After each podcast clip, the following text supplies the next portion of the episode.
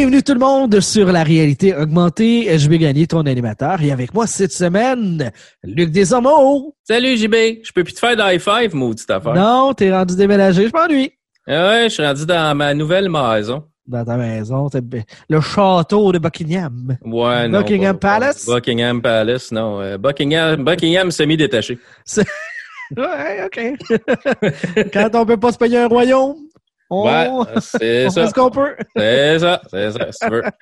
Cette semaine euh, sur le show, euh, vous allez voir, euh, j'étais un peu euh, grippé, le nez bouché. Je vais euh, probablement euh, tousser une couple de fois aussi. Je suis malade, je suis dans le tourbillon infernal qu'on appelle les CPE. Et euh, c'est loin d'être fini cette affaire-là. Je suis tout le temps malade depuis trois mois, mais bon, c'est la vie. Ouais. Mais surtout, on va vous parler euh, d'un, euh, je pense, en tout cas, moi j'ai adoré ce film-là, Ford versus Ferrari, un film euh, basé sur une histoire vraie de char. Ouais. Ba- basé, euh, très, très romancé. Oui. Mais, mais oui, c'est un, excellent film qui relate plus ou moins euh, l'histoire entre Ford et Ferrari dans les années euh, 60. Dans le fond, le résultat de la course finale, parce que Mhm. c'est, ça se passe au Mans en 1966, Ouais. euh, le résultat de la course, c'est le bon. C'est ça, le reste, le gars. Ouais, c'est ça. C'est qu'on le film, bon, c'est c'est ça, ça, ça présente un peu l'histoire de Carol Shelby, là, qui est euh, ceux qui connaissent la Mustang connaissent les Mustang Shelby. Euh, c'est des voitures. C'est un dude, là. convoitées. Ouais, c'est un dude, c'est un dude qui a fait de la course. À un moment donné, il a dû arrêter de faire de la course pour des problèmes de santé. S'est lancé dans la modification de voitures.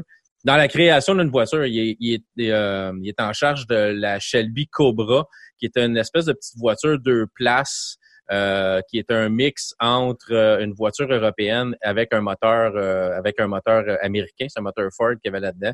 Lui, il a, créé cette voiture-là, une voiture légère avec un moteur hyper puissant, puis il vendait ça. Euh, Il créait une à la, une à une. Il n'y avait pas de chaîne de production. Il créait ça à la main. C'était vendu aux gens qui pouvaient se les permettre. Donc, il a parti ça comme ça. là. Mais c'est un gars qui était passionné, a eu un contrat avec Ford pour modifier des Mustangs. Euh, et puis après ça, ben en- encore aujourd'hui, il y a des Mustangs, euh, des Mustangs Cobra qu'on peut acheter, des Mustangs Shelby. Euh, mais bon, Carol Mais Shelby est mort en décédé, 2012. là, ouais. Ouais, il, est, il est décédé en 2012. Euh, ça a été un, un peu un dur coup pour moi. C'est un gars que j'admirais beaucoup. Euh, J'étais amateur de Mustang aussi, donc quand quand Carol Oui, c'est ça. Mort- t'es un fan de char, mais particulièrement de Mustang. Ouais, fait, quand Carol Shelby est mort, ça m'a ça m'a affecté un peu comme Stanley. Euh, quand Stanley est mort côté Marvel, ça m'a affecté aussi un peu. C'est des personnages que que j'aimais bien. Fait que là, euh, morale de l'histoire, euh, faites en sorte que Luc euh, soit pas, vous prenne pas pour son héros parce que vous allez mourir. Ouais, c'est ça. C'est mes héros. J'ai bien compris mes, comment ça marche? mes héros meurent éventuellement. Éventuellement.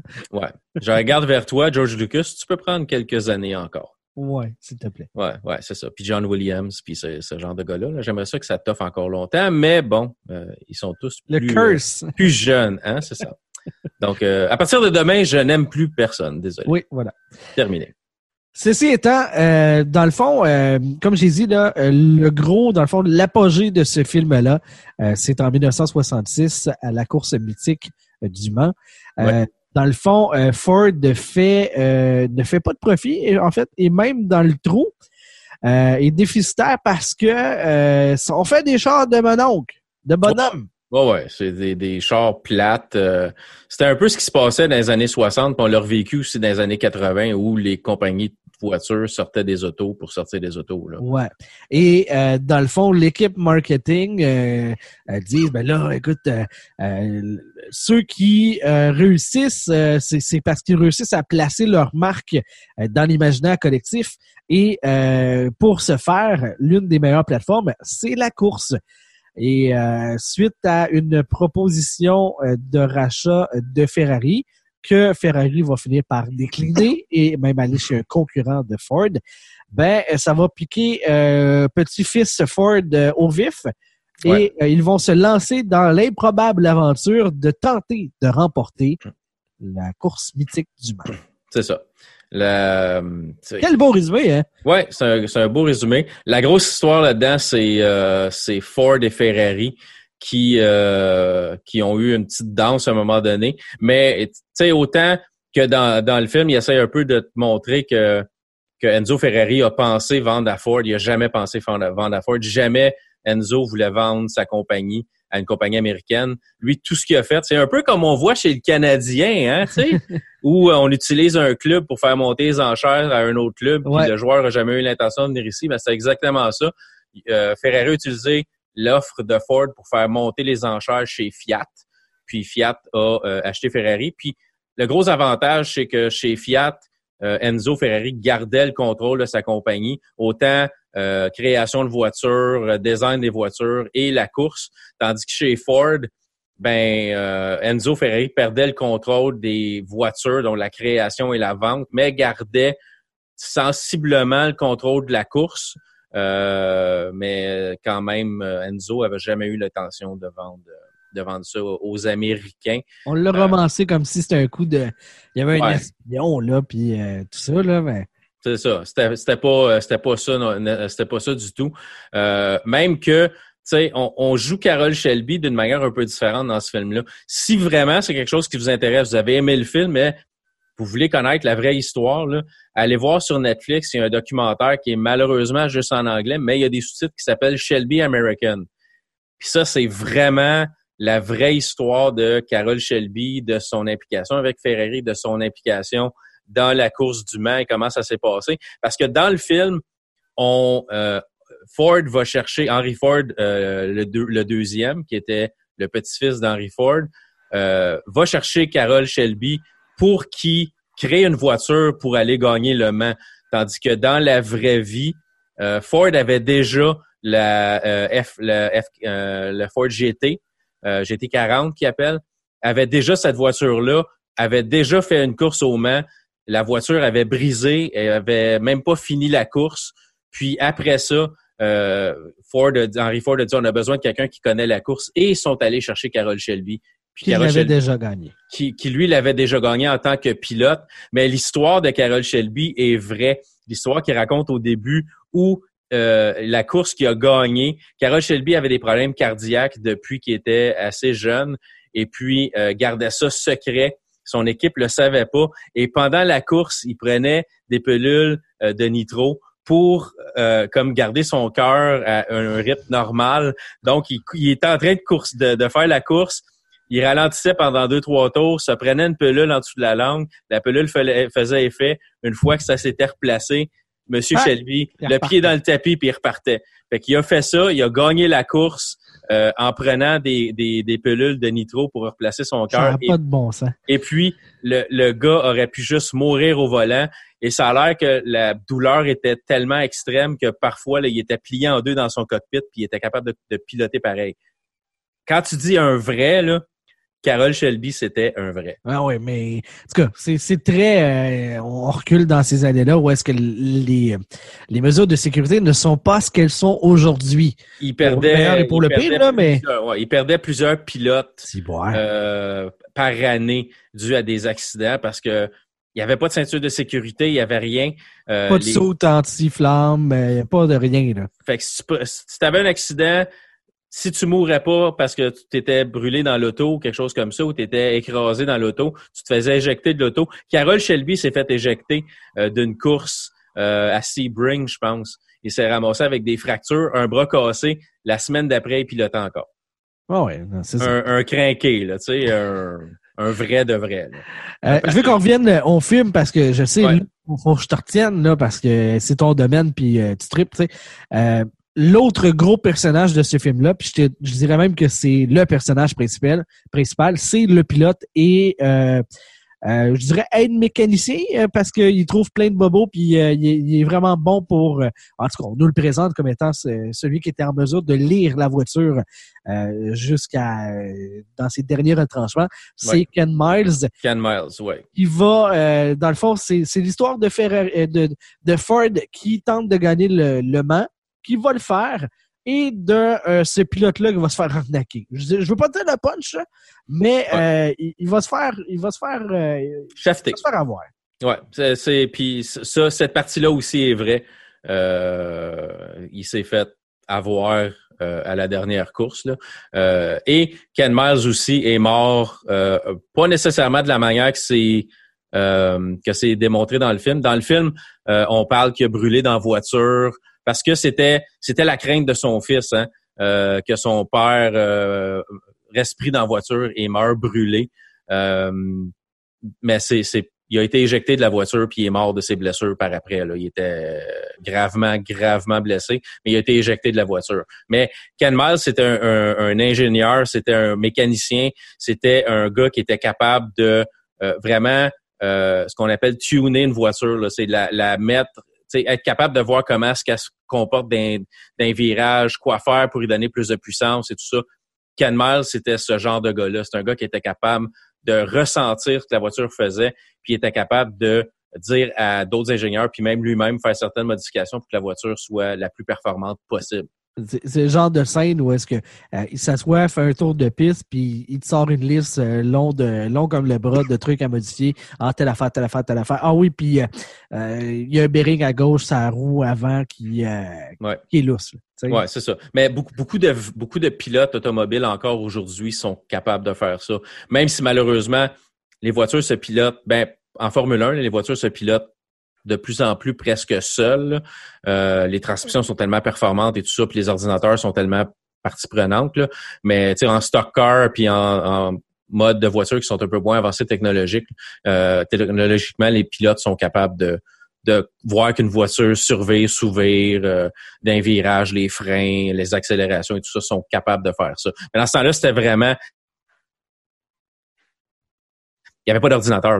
Euh, tu vois, dans le film, on est, il colle du papier, des papiers suitou, des papiers de toilette avec du tape après la voiture pour voir comment est-ce que la voiture réagit, comment l'air se promène euh, sur la voiture pour l'améliorer euh, côté aérodynamique. Ça s'est fait aussi dans, dans, dans vraie vie. Fait il, y a, beaucoup de choses dans le film qui sont pris de la réalité, mais tu sais, c'est un film, il faut que ça soit intéressant. Fait qu'on on a vraiment ça un peu, mais il y a beaucoup de choses qui sont, qui sont quand même véridiques. Puis là, on faut le dire, là, euh, Ken Miles, là, je veux dire, euh, voyons, comment ça s'appelle? Euh, Christian, Christian, Christian, Bell, il est, il est bon, mais c'est un, c'est un air bête, là. C'est un, mais il est, c'est un gars qui est prompt, c'est un gars qui est, euh, qui est direct puis qui passe pas par quatre chemins, là. C'est un gars qui, qui va dire ce l'heure qui est, puis il passera pas, sera pas par, passera pas par quatre chemins, peut-être dire. Ouais. Je veux, euh, je, veux faire un, comparable. Euh, c'est deux films sur deux styles de course complètement différents, mais dans l'esthétique, dans la façon que c'est présenté, l'aspect réaliste de la chose euh, et le caractère bouillant d'un des protagonistes, ça m'a beaucoup fait penser au film Rush de c'est Ron Howard qui, qui Ron Howard, ouais avec Chris Hemsworth euh, là-dedans. C'est un, euh, un, un, excellent film de course aussi. Les deux, dans le fond, c'est vraiment c'est immense comment est-ce qu'on est en mesure de reproduire euh, de, la réalité physique là, des, des, pistes de course. comment est-ce que les communications se font. je pense entre autres, là, il y a une shot où est-ce que on, le propriétaire veut une affaire, l'équipe de course veut pas, puis là, il y a le propriétaire dit à un dos de, des relations publiques, va, va lui dire telle affaire. Puis il prend une pancarte, puis il écrit genre à la main, puis là, tu es obligé de le, de le tirer. C'est, c'est, c'est, c'est folklorique comment est-ce que ça se fait, mais c'était comme ça à l'époque, puis on est bien en mesure de représenter ça dans, dans ces, dans ces films-là. Le grain de l'image, tout ça, ça fonctionne vraiment bien. Oui, c'est un, c'est un beau film. C'est un film qui est... Euh, tu crois, tu crois, tu crois à ce que tu vois à l'écran. Puis les scènes de course, il y a vraiment des vraies voitures qui ont été filmées sur une vraie piste de course, des reproductions de la Ford GT40, des Ferrari. Euh, je veux dire, il y a des scènes qui ont vraiment été tournées physiquement. C'est sûr qu'il y a des choses qu'on fait par ordinateur aujourd'hui. C'est tellement bluffant que c'est dur à dire qu'est-ce qui est vrai, qu'est-ce qui est faux. C'est la même chose pour Top Gun s'en vient au mois de juin. Il y a des scènes qui ont vraiment été tournées, puis il y a des scènes qui s'est faites par ordinateur, puis c'est dur de voir ce qui est vrai du, le vrai du faux. Euh, mais Rush, c'est un peu la même. Euh, excuse-moi, c'est un peu la même chose. C'est qu'au lieu de se passer dans les années 60, je pense que ça se passe au début des années 70. C'est un peu dans le même style. C'est ah des vrais pilotes. Mais je me rappelle pas, j'ai pas vu le Rush, mais ça se passe en Formule 1 c'est vraiment, c'est entre Nicky Loda puis euh, je me rappelle pas c'est quoi le nom de l'autre pilote qui est joué par euh, Chris Hemsworth là, mais c'est un peu leur histoire. Euh, James Hunt.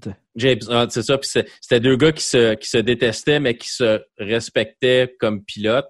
puis je pense que c'est dans ce film là où euh, c'est dans le temps où Niki Loda avait eu son accident horrible où ce qui il sort brûlé et tout ça, puis comme deux semaines, trois semaines plus tard, il retourne en arrière derrière un volant. Puis c'était des crinqués dans ce temps-là, c'était des gars passionnés, puis même frôler la mort, c'était comme bon, mais je l'ai juste frôlé, tu sais.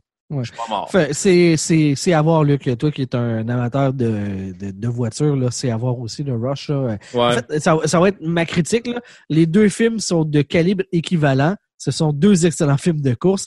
Si vous êtes des amateurs de, de, bons films, allez les voir. Si vous êtes en plus des amateurs de course, vous devez impérativement voir ces deux films-là. Ce sont euh, deux petits bijoux. Ça s'écoute super bien. C'est un film de c'est deux heures et quart, puis ça passe euh, en, claquant des doigts. Il n'y a, pas de, a pas de longueur, il n'y a rien de trop, il n'y a, rien qui manque. C'est juste c'est bien parfait.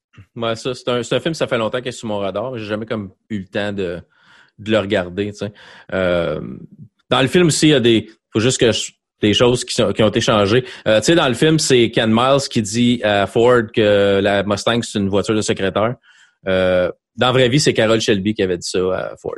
Ah, OK. Quand, quand Ford l'a approché pour dire ah, on aimerait ça faire une version plus sportive, peut-être faire de la course avec la Mustang, il dit il dit je peux pas faire euh, je peux pas faire un, cheval de course avec un âne. Il dit puis tu sais votre voiture c'est un char de secrétaire. sais Mais on, vu ce qui on a vu ce qu'il était capable de faire avec la Mustang par après. Là. Mais dans le film, on, crédite cette, cette critique-là à Ken Miles, mais dans la vraie vie, c'est euh, c'est Shelby qui a dit Ouais, c'est ça. On replace les choses euh, euh, pour bien scinder les deux personnages, parce que Carol Shelby, c'est comme le gars qui fait le lien entre la business et la course, qui, qui, est capable d'être plus tempéré, alors que l'autre est censé être bouillant. Fait que si tu mets Shelby qui dit cette phrase-là, tu viens comme de trop nuancer. C'est puis ça vient mélanger dans le fond les deux personnages, leurs deux caractères. Fait que ça. on comprend la, mécanique pourquoi ils ont fait ça. On a voulu rendre Carol Shelby plus simple. Ben, ça te prend un personnage qui est plus sympathique avec lequel tu vas beaucoup t'attacher. Puis ça te prend un personnage un peu plus bouillant qui est un, un caractère un peu différent.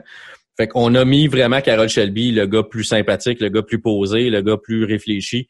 Puis Ken Miles, le gars plus bouillant, plus euh, impulsif peut-être.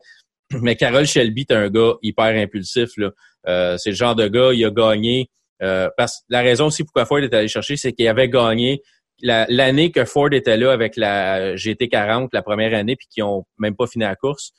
Shelby avait gagné, lui, euh, parce qu'il y, a deux parties à, Le Mans. Il y a la partie prototype, fait que c'est les voitures comme la GT40 qui sont pas des voitures qui sont vendues commercialement. Puis il y a la partie plus constructeur. Shelby était allé avec des versions modifiées de sa Cobra. Puis lui avait gagné euh, 1, 2, 3 la euh, dans cette partie-là, le Le Mans. Donc, c'est pour ça un peu que, Ford est allé chercher, parce que lui avait gagné et en tant que pilote et en tant que constructeur le, euh, la, la, course de Le Mans.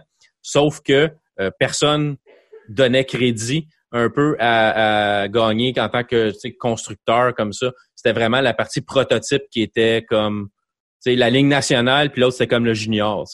C'était vraiment, le focus était mis sur les prototypes. Fait Ford avait perdu, Shelby avait gagné, mais personne vraiment parlait de Shelby qui avait gagné. C'est, c'est parlait que Ford avait perdu. Euh, puis Shelby, c'est un gars vraiment qui était... Euh, quand c'était fini, c'était fini. Euh, il a, un il est parti, il a gagné le Le Mans, 1, 2, 3 avec ses, avec ses Shelby. Ford a dit, ben là, tu débarques ton monde de Shelby, tu vas mettre tout ton monde à travailler sur la GT40 pour qu'on gagne l'année prochaine, puis si on gagne pas, ça va aller mal. Fait que Carol Shelby a juste dit OK, c'est beau, j'ai pas d'argent pour ramener les chars ici. Il a juste laissé les chars à pourrir en Europe, il les a jamais ramenés. Les trois voitures qui avaient gagné le Le Mans.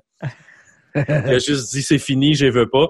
Puis euh, un, un de ses de ses coéquipiers euh, avec qui il faisait l'affaire euh, en Europe pour importer et exporter les autos, il a dit garde, on peut pas juste s'en débarrasser. Shelby voulait faire domper voitures dans l'océan pour que personne les personne les retrouve puis que personne puisse faire rien avec. Le gars a payé de sa poche pour mettre les autos sur euh, un bateau, mais pas protéger rien, traverser l'océan pour les ramener aux États-Unis. Puis les voitures, quand sont arrivées, étaient inutilisables, étaient rouillées, étaient maganées, c'était fini. Mais le gars se sentait mal de juste les les scraper comme ça. Fait que Shelby n'était pas content quand il est revenu, puis il les a juste mis de côté, puis c'était fini.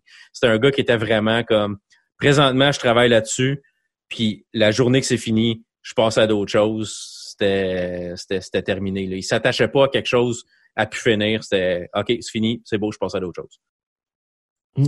c'est un gars qui était aussi impulsif. C'est pour ça que dans le film, c'est un peu drôle de le voir qui est très comme, tu sais, presque toujours calme. Euh, puis c'est Ken Miles qui est le, le gros énervé. Là.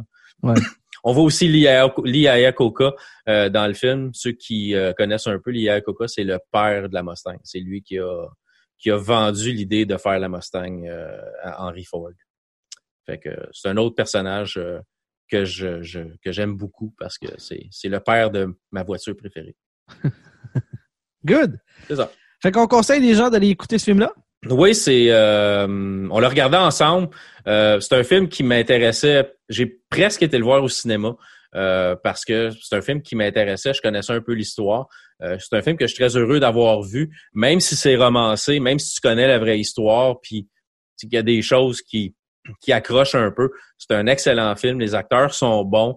la chimie entre les deux acteurs est, est bonne aussi. L'espèce de petit de petite bataille sur le gazon à un moment donné, là, puis la femme qui sort puis lui amène des coques et tout ça. c'est vraiment, c'est vraiment bien. Là.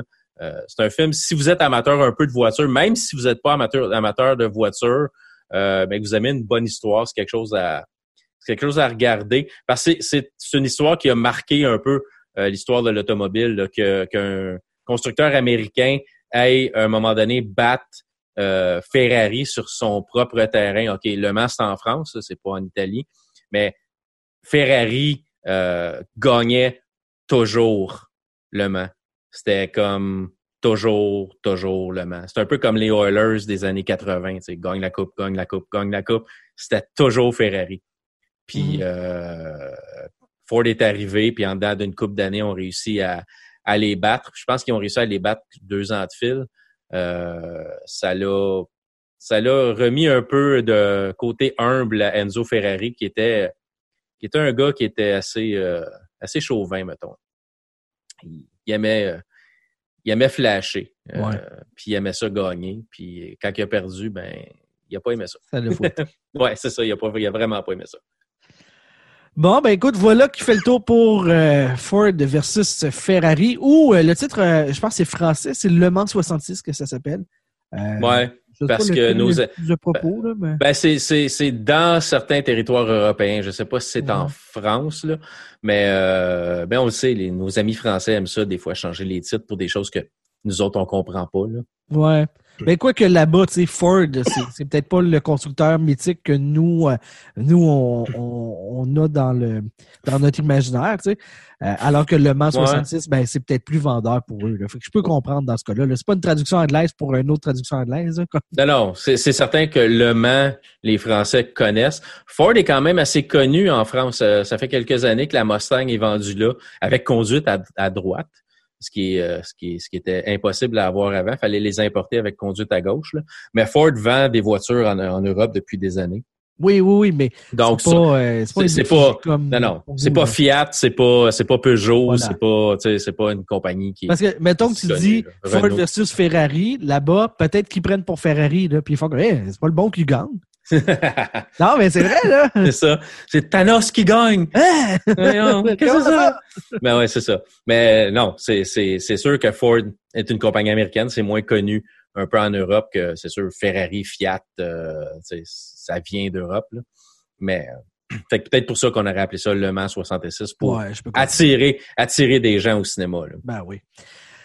Voilà bon euh, pour cet épisode de la réalité augmentée. Un gros merci, Luc. Merci à toi. Hey, j'ai traversé ça en étant pas trop bruyant de mon toussage. Non, non, c'était pas pire. Moi aussi, j'ai toussé un peu. Bien fait ça, bien fait ça. Ouais, je puis ça fait de l'argent en plus, hein, 97 millions de budget, 225 millions de box-office. Oh, c'est cool ça. Ouais, ça, ça a doublé son. Bon, OK. Ça, ça inclut pas euh, l'argent qu'ils ont mis pour euh, le marketing, là, mais euh, ça a fait de l'argent pareil. Mais on n'aura pas un deuxième film parce que, tu sais. Non, c'est ça.